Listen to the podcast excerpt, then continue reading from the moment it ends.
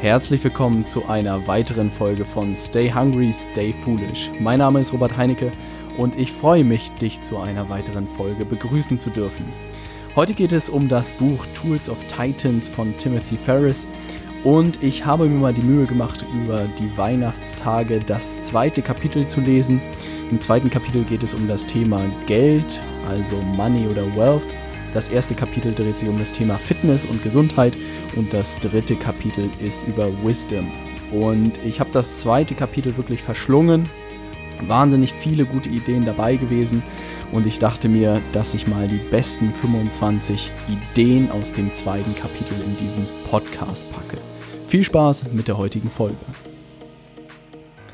Ich muss wirklich sagen, dass ich mich wahnsinnig auf das Buch gefreut habe. Als es angekommen ist bei mir, dachte ich mir, Halleluja, ist das ein Schinken. Also auf den Bildern, die ich gesehen hatte im Internet, sah es deutlich dünner das Buch aus, aber es ist wirklich äh, dicker als eine Bibel wahrscheinlich. Ähm, und ich war sehr, sehr von dem Umfang äh, beeindruckt, auch von dem Format und von der äußeren Form. Beeindruckend sozusagen schon die Form. Und äh, als ich dann reingeblickt habe und die ersten Seite zum Thema Fitness oder Gesundheit gelesen habe, dachte ich mir, oh, das ist noch etwas weit von mir und nicht, dass ich das äh, Buch beiseite packe, weil ich mit dem falschen Thema eingestiegen bin und deshalb bin ich direkt zu Kapitel 2 gesprungen, wo es um das Thema Geld und auch Wealth geht. Und äh, Timothy Ferris hat das Buch ganz clever strukturiert.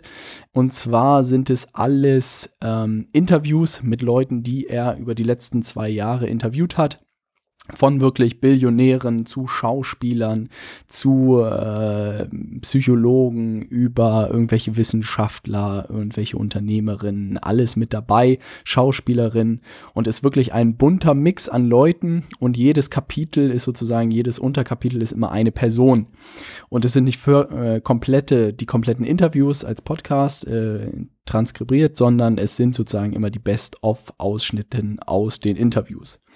Ähm, es macht wahnsinnig viel Spaß, das zu lesen. Es ist wirklich leicht verdaulich. Und ich habe auch schon kritische Stimmen gehört, die gesagt haben, uh, das ist irgendwie zu oberflächlich.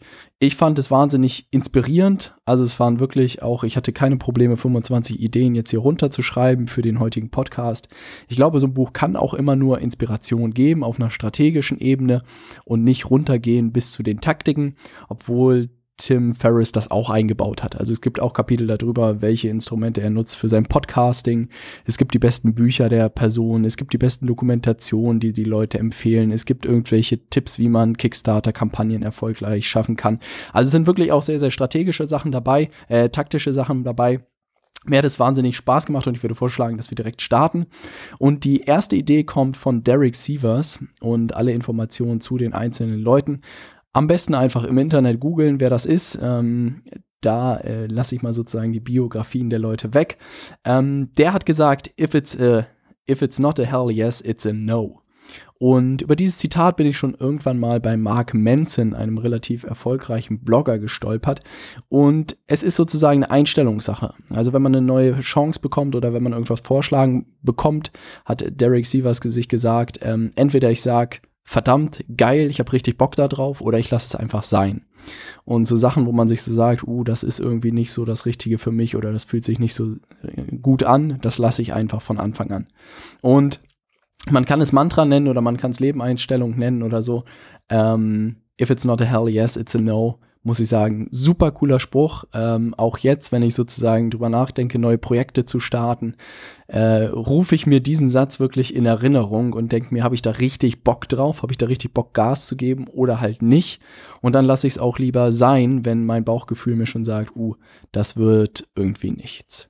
Also ein äh, spannender Spruch und ich muss auch sagen, das Kapitel mit Derek Sievers, die weiteren Zitate sind auch von ihm oder die weiteren Ideen sind auch von ihm. Ähm, super spannendes Kapitel, wo man unbedingt reinschauen sollte. Die zweite Idee kommt auch von ihm. Ähm, und zwar das Thema busy bedeutet out of control. Und ähm, das ist sehr, sehr spannend, weil er meinte, sehr viele Leute kommen an ihn heran und äh, sagen immer, oh, Derek, du musst ja wahnsinnig busy sein, du musst wahnsinnig viel zu tun haben, ähm, ständig unterwegs sein, man kann dich wohl nur schwer erreichen. Und er sagt, dass das Wort busy, dass er es nicht ist, weil er Herr seiner Zeit ist und auch selbst wählt, wie er sich seine Zeit einteilt, für wen er sich Zeit nimmt, für wen er sich keine Zeit nimmt. Ähm, all sowas. Und ich habe auch nochmal darüber nachgedacht, äh, wann ich gesagt habe sozusagen, dass ich wahnsinnig busy bin, wann ich wahnsinnig viel zu tun habe. Und es war wirklich so, gerade in der Zeit in der Unternehmensberatung war es so, dass ich wirklich immer gesagt habe, boah, wahnsinnig stressig im Moment, wahnsinnig viel zu tun, lass uns nächste Woche reden.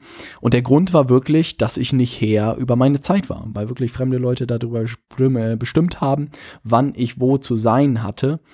Ähm, und deshalb sozusagen habe ich gesagt, dass ich busy war oder musste es auch einfach sagen.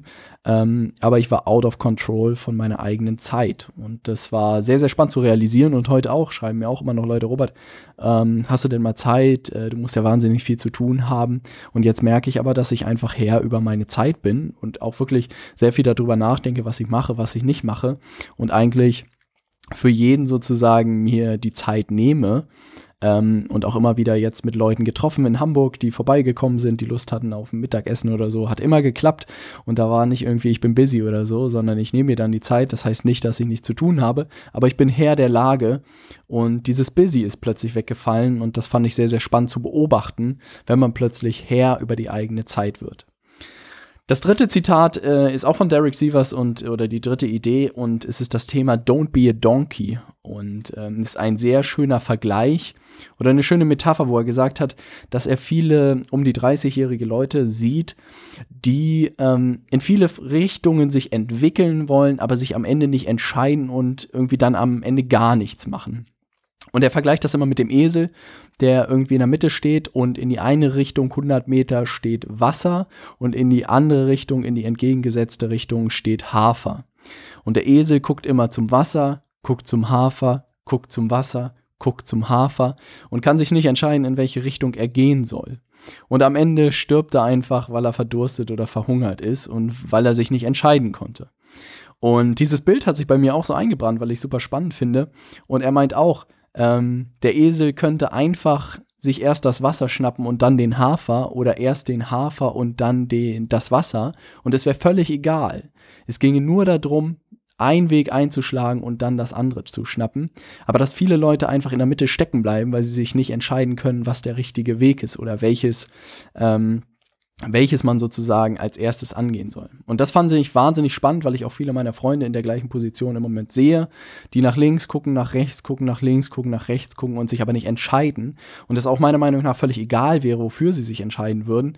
Die Hauptsache ist, sie würden sich für eine Sache entscheiden und dann die, erst das Wasser trinken und dann äh, den Hafer essen. Ähm, insofern, don't be a donkey, super spannender Vergleich oder Metapher, die wirklich sehr bei mir auch hängen geblieben ist. Die vierte Idee ist, äh, treat life as a series of experiments. Also das Leben behandeln wie eine Reihe von Experimenten. Und äh, in der letzten Zeit musste ich mir ein paar Mal den Vorwurf anhören, dass ich sehr sprunghaft wäre. Ähm und ich habe es ein bisschen damit verargumentiert, dass ich einfach sehr, sehr viel ausprobiere. Und da kam mir diese Idee natürlich sehr gelegen, ähm, dass alle Sachen, die ich gerade auch im Moment mache, Experimente sind. Also wirklich, ich teste für mich selbst aus, was funktioniert, was nicht funktioniert. Und ähm, anders kann man es auch nicht sehen. Auch gerade mit meinen Eltern hatte ich Weihnachten die Diskussion, ähm, was sie anderen Freunden erzählen, was ich denn machen würde. Und sie auch nur sagen so, ja, du probierst dich gerade aus, du versuchst deinen Weg zu finden, aber da ist keine Konstanz drin, Junge. Ne? Und da habe ich nur gesagt, da habt ihr vielleicht auf der sozusagen oberflächlichen Ebene recht, weil es danach aussieht, dass da kein Faden drin wäre.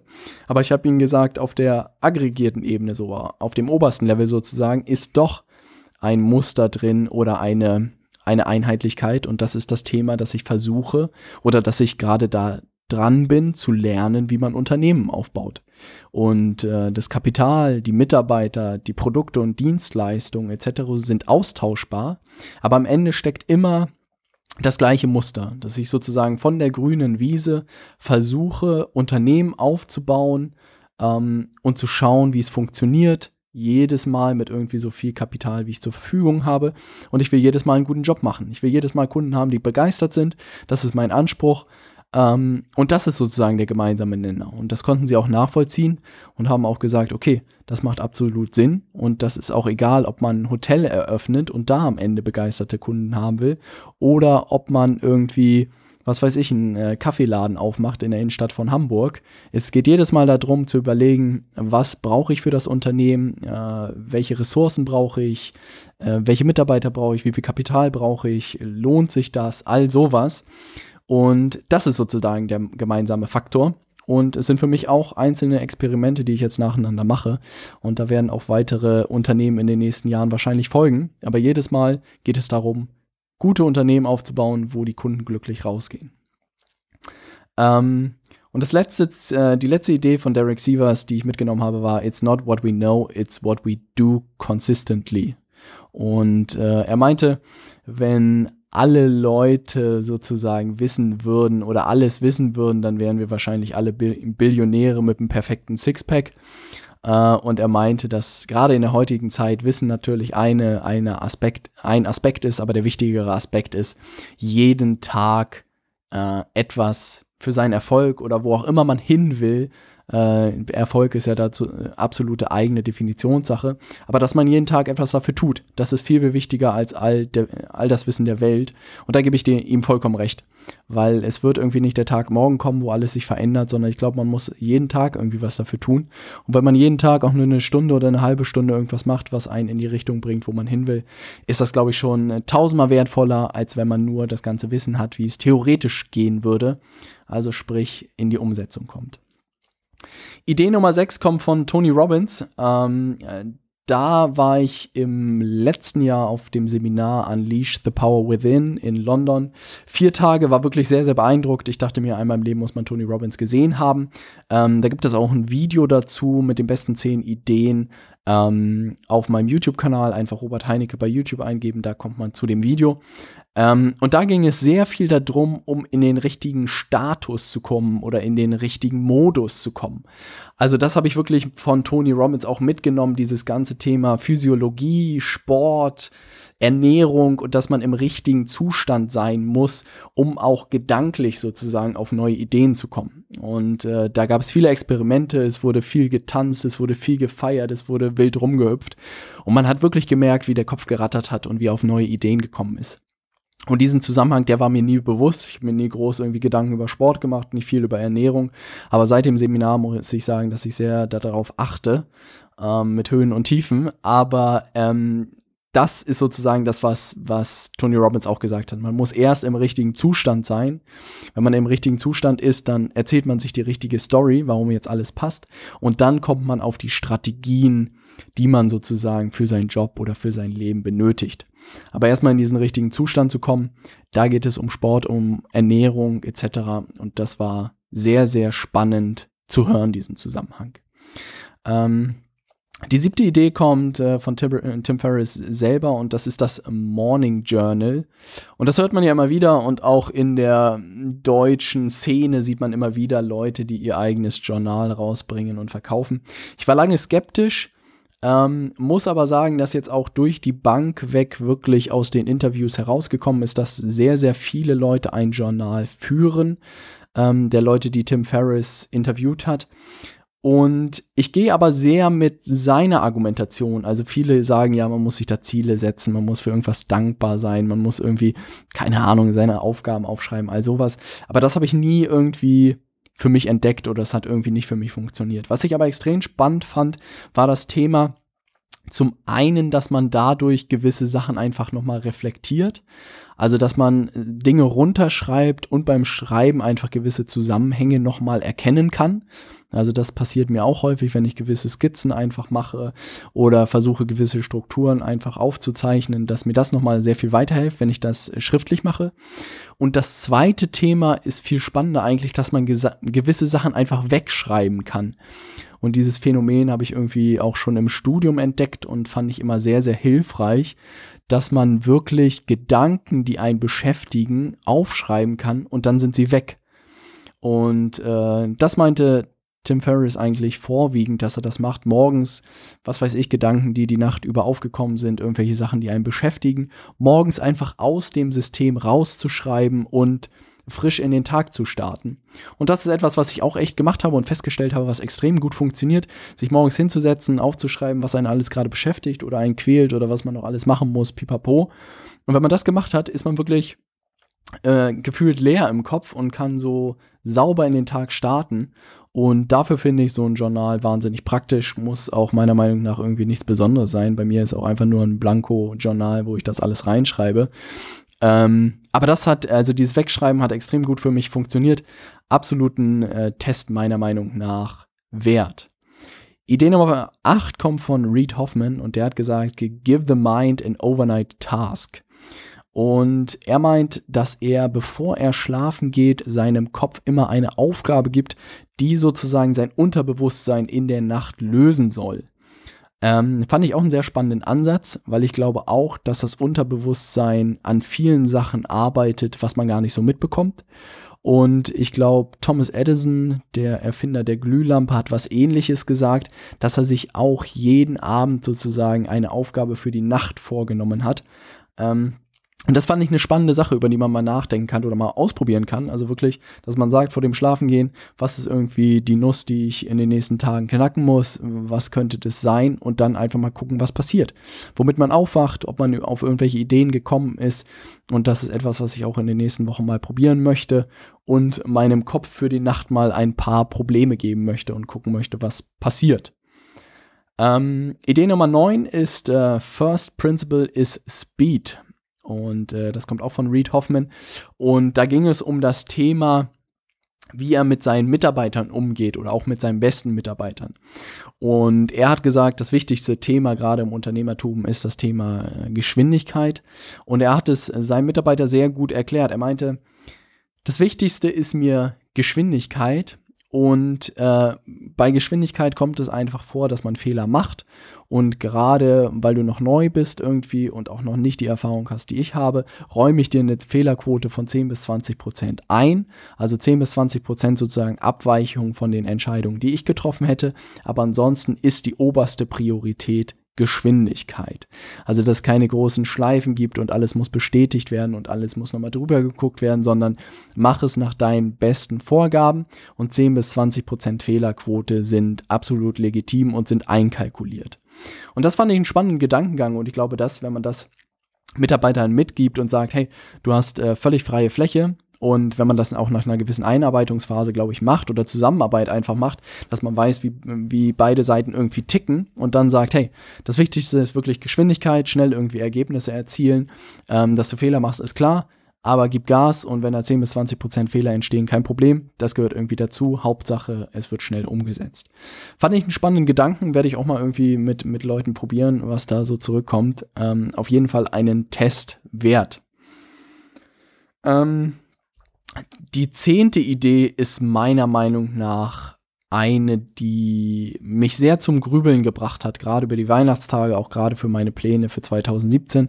Ich habe gerade vor einigen Folgen meine Ziele auch in einer Podcast-Folge ähm, veröffentlicht. Und da hat dieses Zitat von äh, Seth Godin auch reingespielt, der gesagt hat, Trust and attention, these are the scarce items in a post-scarcity world.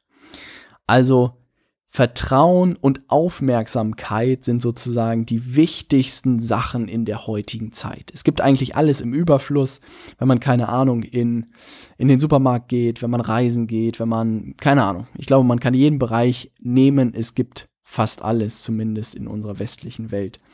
Und in einem anderen Podcast hatte ich es auch gerade gesehen. Es wird immer wichtiger, den Kundenzugang zu haben. Und meiner Meinung nach kriegt man die Aufmerksamkeit und auch den Zugang zu potenziellen Kunden nur noch durch Aufmerksamkeit gewisse und durch Vertrauen einfach. Ähm, und das fand ich einen sehr, sehr spannenden Gedankengang. Und auch gerade, wenn man sich im Internet bewegt, ähm, merkt man immer wieder, ob man es schafft, Vertrauen zu Leuten aufzubauen oder halt nicht. Und ich glaube, man schafft es nur durch Authentizität, dass man zeigt, was man macht, dass man mit offenen Karten spielt, Blick hinter die Kulissen zeigt ähm, die Leute persönlich trifft, all sowas. Und ich glaube, gerade der Faktor Vertrauen wird auch immer wichtiger. Und das ist mir einfach auch bewusst geworden und auch mit allen Inhalten, die ich mache. Ich spiele absolut mit offenen Karten. Und jeder, der mich so in der äh, echten Welt in der Anführungszeichen trifft, wird keinen anderen Robert erleben. Weil ich gemerkt habe, umso ehrlicher ich bin und umso offener ich auftrete, einfach umso mehr wissen auch die Leute, was sie bekommen und ob es zu ihnen passt oder nicht. Ähm, aber das war spannend zu hören, dass wirklich Aufmerksamkeit und ähm, Vertrauen die wichtigste Währung in der heutigen Zeit ist und dass man alles dafür tun sollte, das bei anderen Menschen zu gewinnen. Ähm, die elfte Idee kommt auch von Seth Godin, der gesagt hat, ähm, oder ich glaube, er hat über 6000 Artikel auf seinem Blog veröffentlicht. Ich glaube, jeden Tag hat er einen veröffentlicht und das seit seit pff, x Jahren, kann man jetzt ausrechnen. Ähm, bin ich gerade zu faul. Äh, und da wurde halt gefragt, auf welchen Artikel verweist er sozusagen Leute, die neu in diese Welt kommen. Wo soll man anfangen bei 6200 Artikeln? Berechtigte Frage, da wüsste ich auch nicht, wo ich starten sollte. Und er meinte, einer seiner besten Artikel ist das Thema äh, First 10 People. Und das ist eigentlich eine Marketingidee. Ähm, und er, immer wenn er neue Sachen gestartet hat, erzählt er diese Idee zehn Leuten und auch vertrauten Leuten, keinen fremden Leuten, sondern Leuten, äh, die er kennt, die ihn mögen, etc. Und macht einfach den Test, wie die Leute darauf reagieren. Aber es geht gar nicht so sehr darum, wie sie darauf reagieren, sondern ob sie anderen Leuten davon erzählen, von dieser Idee oder nicht. Wenn die Leute dann anderen Leuten das erzählen, dann weiß man, dass man auf dem richtigen Weg ist. Wenn nicht, dann weiß man, hm, vielleicht bin ich doch nicht auf dem richtigen Weg. Fand ich sehr, sehr spannend. Habe ich auch mit meiner Idee des Business Clubs jetzt gemacht. Ich lasse mich mal überraschen, ob das die Runde macht oder nicht. Ähm, bis jetzt die ersten Reaktionen der ersten zehn Leute, würde ich sagen, war sehr, sehr gut. Ob das jetzt weitere Kreise zieht, bin ich mal gespannt, ob ich da auf dem richtigen Weg bin oder ob mir meine Freunde alle nur sagen wollten, ja, Robert, super Idee, mach weiter. aber am Ende gesagt haben, was ein Schwachsinn. Was ich nicht hoffen will, aber mal gucken. Ähm, die zwölfte Idee kommt von Tim Ferriss, wo ich auch mal wieder dachte, okay, da hätte man drauf kommen können. Ähm, ist aber auch eine amerikanische Sache, auf die man in Deutschland wahrscheinlich nicht so direkt gekommen wäre. Und zwar geht es um das Thema MBA, also ein Master of Business Administration der immer meistens sehr breit aufgestellt ist, wo man nochmal gewisse Business-Sachen einfach in der Business School lernt. Und äh, Timothy Ferris hatte mit diesem MBA geliebt äugelt und wollte das auch in Stanford anscheinend machen, hat die erste Lecture gemacht, also die erste Vorlesung gemacht und äh, die Vorlesung war wohl grottenschlecht und sein, sein Kommilitone oder der daneben ihm saß, meinte, das war die beste Vorlesung oder diese Vorlesung gehört zu meinen Lieblingsvorlesungen und da meinte er, okay, die Business School ist für mich gestorben. Und äh, Stanford kostet wohl über zwei Jahre 120.000 Dollar.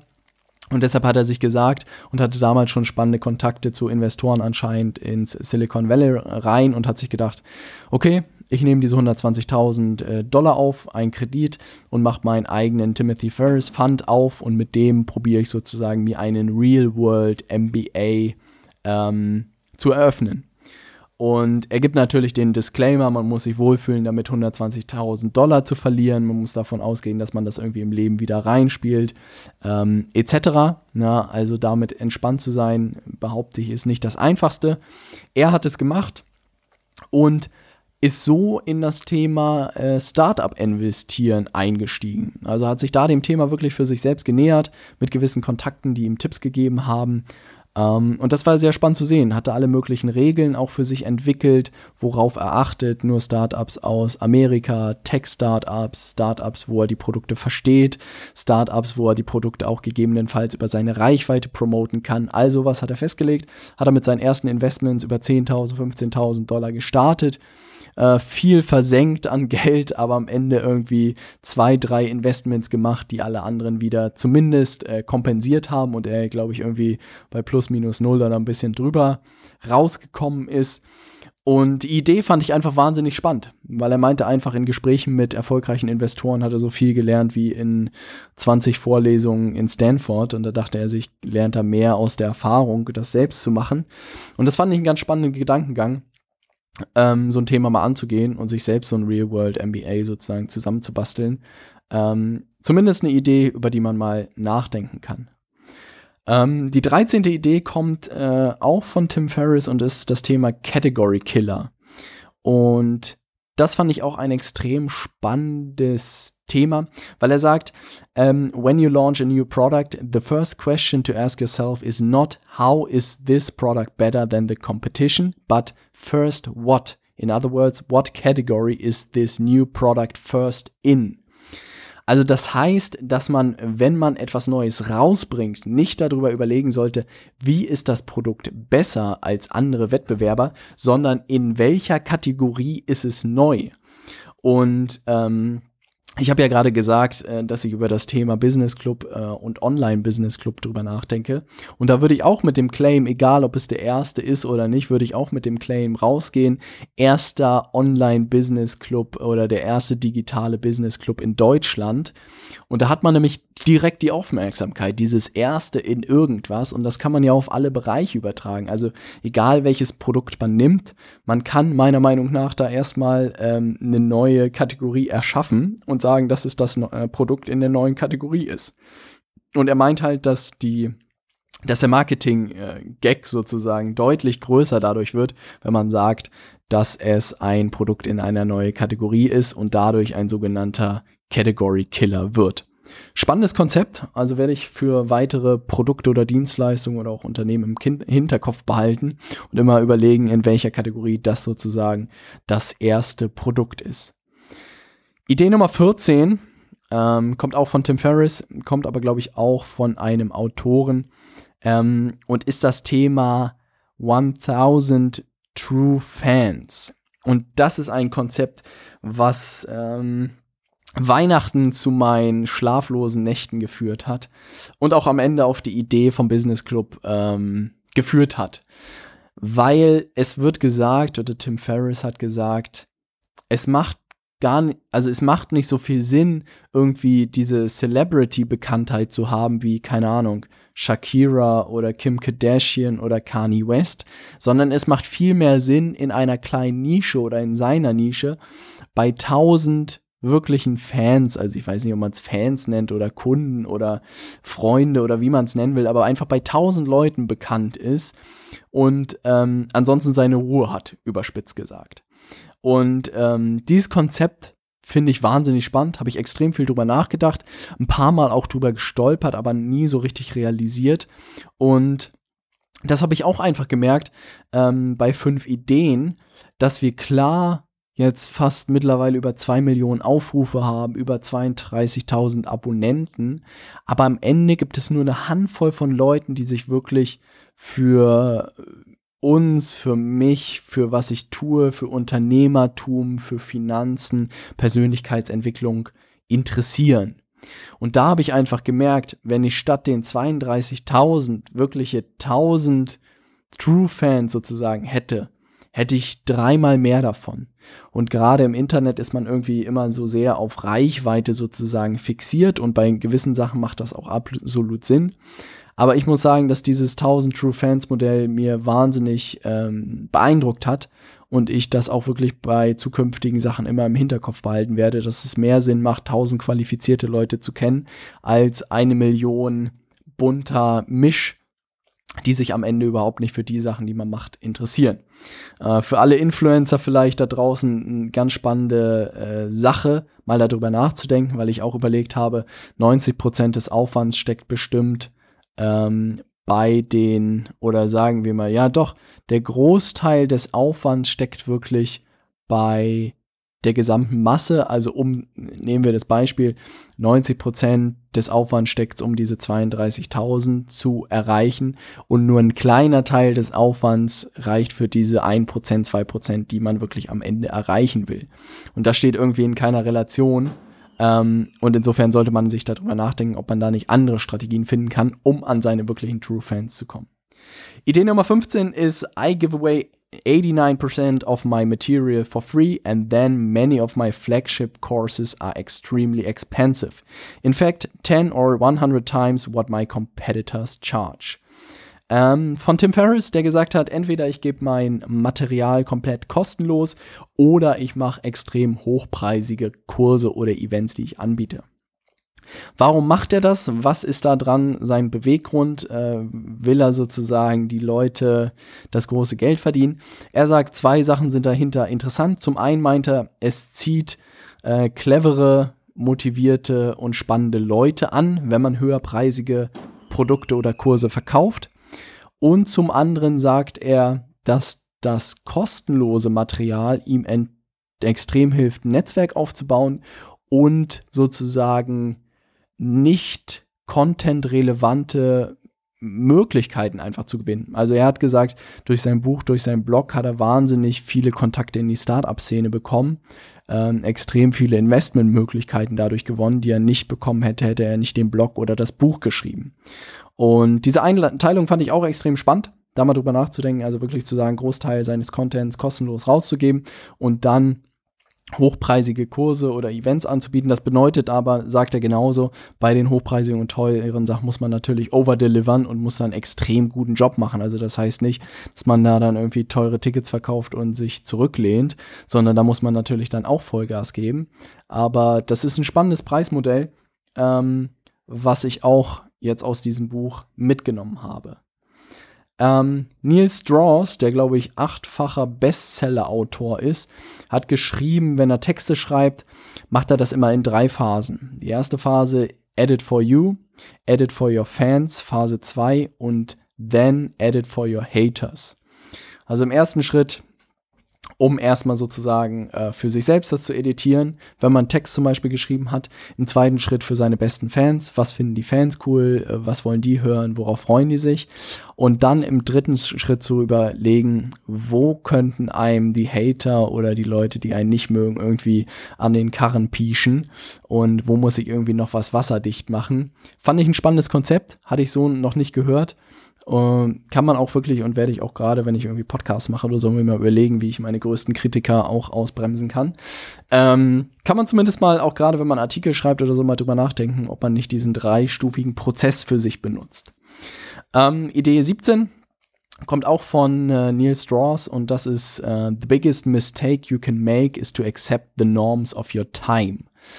Und das ist etwas, was ich von Arnold äh, Schwarzenegger schon ein paar Mal gehört habe und dieses, dieses Thema Break the Rules. Also das heißt, sich nicht irgendwie an Normen und an Konventionen der heutigen Gesellschaft und äh, der weitläufigen Meinung irgendwie zu unterwerfen, sondern seine eigenen Regeln zu machen. Das heißt nicht irgendwelche Gesetze zu brechen.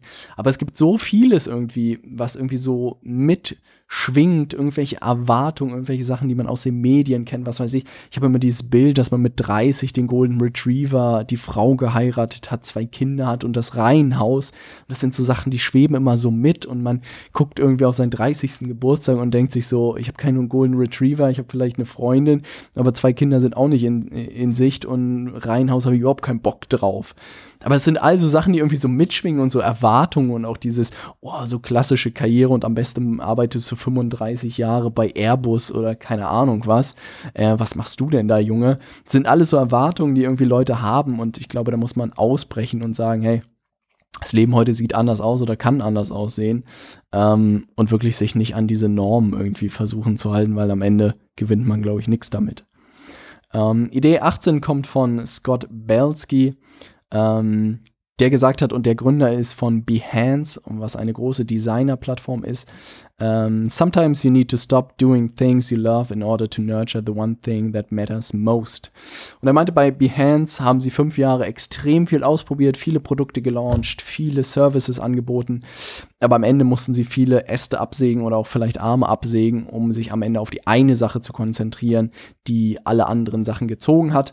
Und er meinte, das war ähm, schmerzhaft, weil auch viele Produkte äh, weggegangen sind, die extrem gut funktioniert haben, aber nicht den großen Durchbruch gebracht haben. Und er aber am Ende meinte, dadurch, dass sie gewisse Sachen abgeschnitten haben, gewisse Äste, konnten sie extrem viel schneller wachsen. Und das war ein, ein Learning, was er mitgenommen hat, was, was extrem geholfen hat. Peter Diamandis, ähm, der wohl sehr, sehr erfolgreich in der Unternehmerwelt ist oder in der Unternehmenswelt ist, sagt, A problem is a terrible thing to waste oder the world's biggest problems are the world's biggest business opportunities. Und das ist das, was man ja auch immer in BWL 1, äh, ABWL, also allgemeine Betriebswirtschaftslehre gefühlt erzählt bekommt, dass Unternehmertum immer was damit zu tun hat, Probleme zu lösen. Und da gebe ich ihm vollkommen recht. Im Moment merke ich auch bei allen Projekten, die ich mache, ist es eigentlich Sachen oder Leistungen oder Dinge, die ich mir einfach selbst gewünscht hätte. Also wirklich, ähm, wenn man das Thema nimmt, irgendwie Finanzen oder jetzt auch Börsenseminare oder einfach Börsenwissen etc., wusste ich nicht, wo ich mich da hinwenden soll. Also ich habe Bücher gelesen, aber keine Ahnung, nie einen seriösen Ansprechpartner gefunden, habe dann Nils kennengelernt und zack hatte ich jemanden, der absolut Plan davon hat, der es anderen Leuten vermitteln kann. Und ich dachte mir, krass, das muss man irgendwie mehr Leuten zugänglich machen. Ähm, oder das Thema Versicherung, dachte ich mir auch, boah, da irgendwie jemanden zu finden, der irgendwie seriös ist. Hab dann Benny, den ich auch interviewt habe in einer vorherigen Folge, ähm, kennengelernt und gemerkt, hey, der tickt genauso wie du. Der hat mein bestes Interesse sozusagen im Hinterkopf und das sollte man auch irgendwie mehr Leuten zugänglich machen. Und das war jedes Mal so ähm, Dienstleistungen, Services, die ich mir irgendwie oder Produkte, die ich mir selbst gewünscht hätte, dass ich danach suche und versuche, das anderen Leuten zugänglich zu machen, weil wenn ich der erste Kunde bin, dann wird es auch weitere Kunden dafür geben. Und das ist etwas, wo ähm, Peter Diamandis, glaube ich, vollkommen recht hatte. Ähm, er hat auch gesagt, Idee Nummer 20, 10x äh, versus 10%. Also da geht es auch, sich als Unternehmen oder auch als Person persönliche Ziele zu setzen. Und es geht halt darum zu überlegen, ob man versucht, den zehnfachen Umsatz oder den zehnfachen Gewinn zu erreichen oder einfach nur 10% mehr. Und er meint halt, alle Unternehmen kämpfen in dem Bereich 10% mehr zu machen. Also wirklich, äh, wenn man, was weiß ich, ich denke an die Automobilhersteller, da setzt man sich wahrscheinlich auch jedes Jahr, wir wollen 10% wachsen und alle Automobilhersteller wollen 10% wachsen. Und da ist man natürlich im Wettbewerb mit allen anderen und da ist natürlich der Wettbewerb dann am größten. Ähm, er sagt halt, wenn man darüber nachdenkt, zehnmal so groß zu werden, startet man eigentlich auf einem weißen Blatt Papier und überlegt, wie man es komplett neu erfinden kann.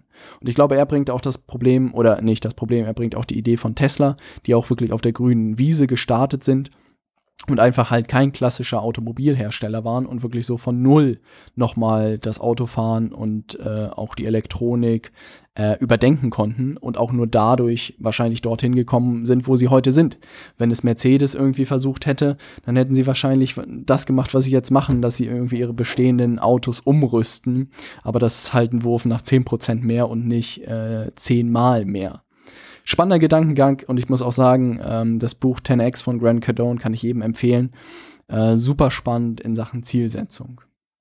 Idee 21 ist Jumping and Building a Plane on the Way Down.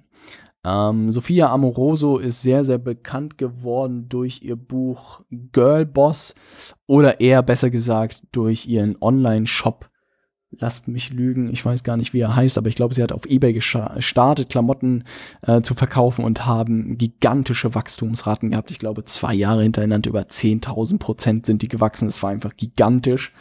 Ähm, und sie hat gesagt, I like to make promises that I'm not sure I can keep and then figure out how to keep them. Und da waren irgendwie so Beispiele wie eine Kundin hat sich gewünscht, dass es auch in, in demnächst irgendwie Vintage-Klamotten gibt oder so und sie hat gesagt, no problem und hat schon die Domain angegeben, wo es das demnächst gibt und sozusagen hat da versprochen, ja, das gibt es demnächst, ohne zu wissen, wie man das überhaupt abbilden kann.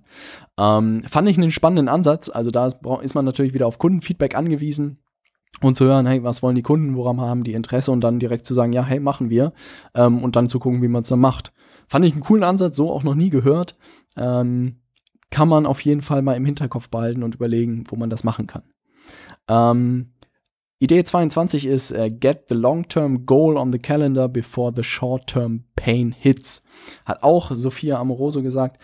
Ähm, fand ich auch einen spannenden Punkt. Also ich sehe das jetzt, ein paar Leute, die zum Beispiel in der Masterarbeit stecken oder ähm, vom nächsten Studium oder Berufseinstieg machen, all sowas und es einfach alles auf einen einprasselt, so wie alles keinen Spaß macht und boah, soll ich das wirklich machen, soll ich nicht irgendwas anderes machen, etc.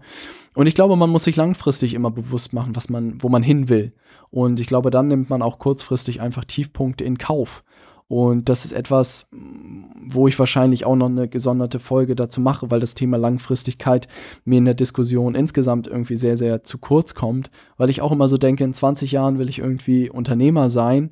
Ich will irgendwie coole Projekte machen, ich will mit coolen Leuten zusammenarbeiten, ich will äh, glückliche Kunden haben und dass es jetzt sozusagen ruckelt und dass jetzt Monate dabei sind, wo ich irgendwie nicht viel Geld habe oder keine Ahnung, wo ich am Wochenende jedes Wochenende arbeite und Freunde weniger sehe, etc., ähm, sind sozusagen, ich weiß, wo ich langfristig hin will. Und wenn das bedeutet, kurzfristig irgendwie äh, Tiefpunkte in Kauf zu nehmen, dann, dann ist es so. Aber ich glaube, nur wenn man langfristig weiß, wo man hin will, kann man auch diese kurzfristigen äh, Schläge ins Gesicht oder so schlimm ist es nun auch wieder nicht, aber irgendwie diese, diese Tiefpunkte überwinden. Aber wenn man das nicht hat und wenn man nicht weiß, wo man langfristig hin will, dann ist es, glaube ich, sehr, sehr schwierig. Insofern sollte man sich immer Gedanken machen, wo man langfristig hin will und auch gar nicht, was es ist oder welche Idee es ist, glaube ich, einfach, wie das Leben aussehen soll. Und dann äh, überwindet man, glaube ich, diese Tiefpunkte. Idee 23 ist, uh, you say health is first, but is it really? Und äh, das war ein spannender Punkt, weil man ja häufig sagt, ah, Gesundheit ist alles und Gesundheit kommt vor allem. Und da hat er das spannende Beispiel gebracht, ja, wenn Gesundheit deine Priorität Nummer eins ist und du, keine Ahnung, fünf Stunden nur geschlafen hast und ein Meeting um 8 Uhr hast und sozusagen völlig unausgeschlafen bist, cancelst du dein Meeting um 8 Uhr, um auszuschlafen und fit zu sein, oder gehst du doch zum Meeting? Oder keine Ahnung, du ernährst dich, weil du die ganze Zeit unterwegs bist, nur von Fast Food ähm, oder legst eine Pause ein und gehst irgendwie gemütlich essen und nimmst dir Zeit, um ein bisschen zu ruhen. Ja, richtig. Ähm, man entscheidet sich ja dann doch zum Meeting zu gehen oder Fast Food zu essen. Ähm, und das war ein spannender Punkt. Er meinte auch, dass sozusagen kein, kein 50%, also keine 50% gibt bei Gesundheit und hat drastisch da sozusagen Einschnitte gemacht. Und wenn er zu wenig Schlaf bekommen hat, dann cancelt er jetzt Meetings oder geht nicht hin oder legt sich so seinen Kalender, dass das gar nicht erst passiert äh, achtet wahnsinnig auf seine Ernährung, weil er langfristig meint, dass die Effekte da einfach, weil er immer wieder krank war und wenn er das nicht nimmt, fällt er halt Wochen aus. Aber wenn er so, dann verpasst er halt einen Termin. Ähm, fand ich spannend. Ähm, Habe ich auch gemerkt in den letzten Monaten, dass mich alle möglichen Krankheiten befallen haben. Ich auch das Tempo für mich selbst rausgenommen habe. Ähm, deutlich entspannter an gewisse Sachen jetzt rangegangen bin und seitdem es mir auch deutlich besser geht. Ähm, muss ich sagen, also Gesundheit sollte man wirklich sehr weit nach vorne packen und auch diesen Stress irgendwie jeden Morgen um sieben aufstehen und um 23 Uhr ins Bett gehen und man ist nur am hart am Hasseln und keine Ahnung was und dann ist man nach einem Monat völlig im Arsch, glaube ich.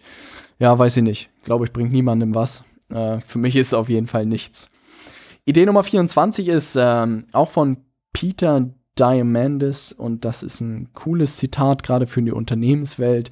Um, ähm, I talk to CEOs all the time and I say, listen, the day before something is a truly breakthrough, it's a crazy idea. If it wasn't a crazy idea, it's not a breakthrough, it's an incre incremental improvement. So where inside of your companies are you trying crazy ideas? Und da macht er natürlich einen guten Punkt, weil ähm, das ist auch, geht auch so ein bisschen einher mit der Idee äh, 10 Mal versus 10 Prozent. Und das glaube ich halt wirklich. Also hätte man in, in, bei, bei Mercedes wahrscheinlich gesagt, hey, wir starten irgendwie mal komplett äh, von null und überlegen, überdenken mal das Auto komplett neu, hätten auch alle gesagt, ja, völlig verrückte Idee, wir wissen doch, wie Autos funktionieren. Ähm, aber dass es eine Abteilung gibt, die genau das macht, weiß ich nicht, ob es die bei Mercedes gibt, aber ich bezweifle es. Und äh, bei Tesla sozusagen hat es das gegeben und da waren verrückte Ideen wahrscheinlich völlig legitim und an der Tagesordnung.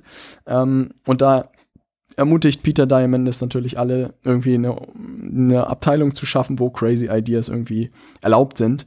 Finde ich einen spannenden Punkt. Sollte man auch selbst drüber nachdenken, wenn man irgendwie Sachen macht, dass man, wenn man sich mit Freunden trifft oder Sachen argumentiert, dass man sagt, alle Ideen sind erlaubt, alles auf dem Tisch und keine Einschränkungen. Und ich glaube, da ergeben sich auch gute Sachen daraus. Ähm, die letzte Idee äh, ist eine schöne Metapher oder ein schönes Vergleich von Cascade, der gesagt hat, put the big stones first.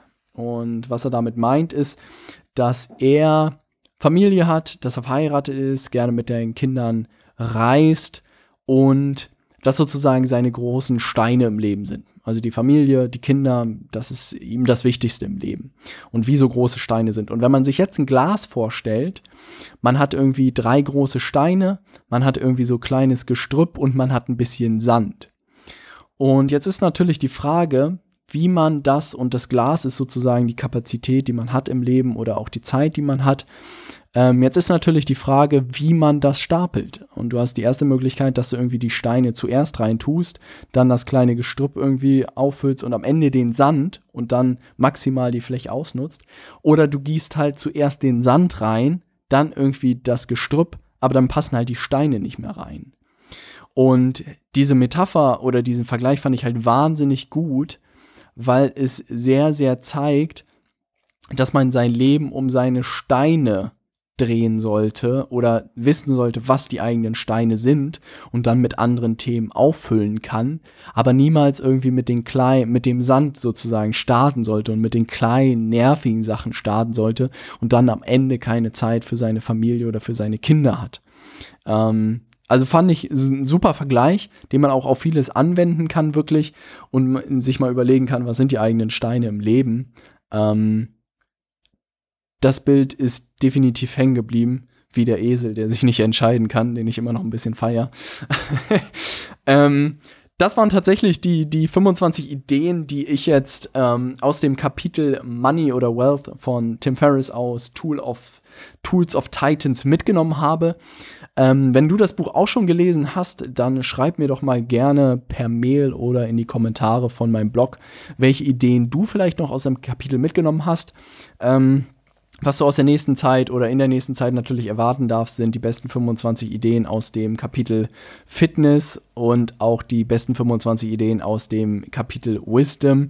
Ähm, ich habe noch ein bisschen Angst vor dem Kapitel Fitness, weil da 25 Ideen ist wahrscheinlich nicht so einfach, weil ich da überhaupt keine Ahnung von habe.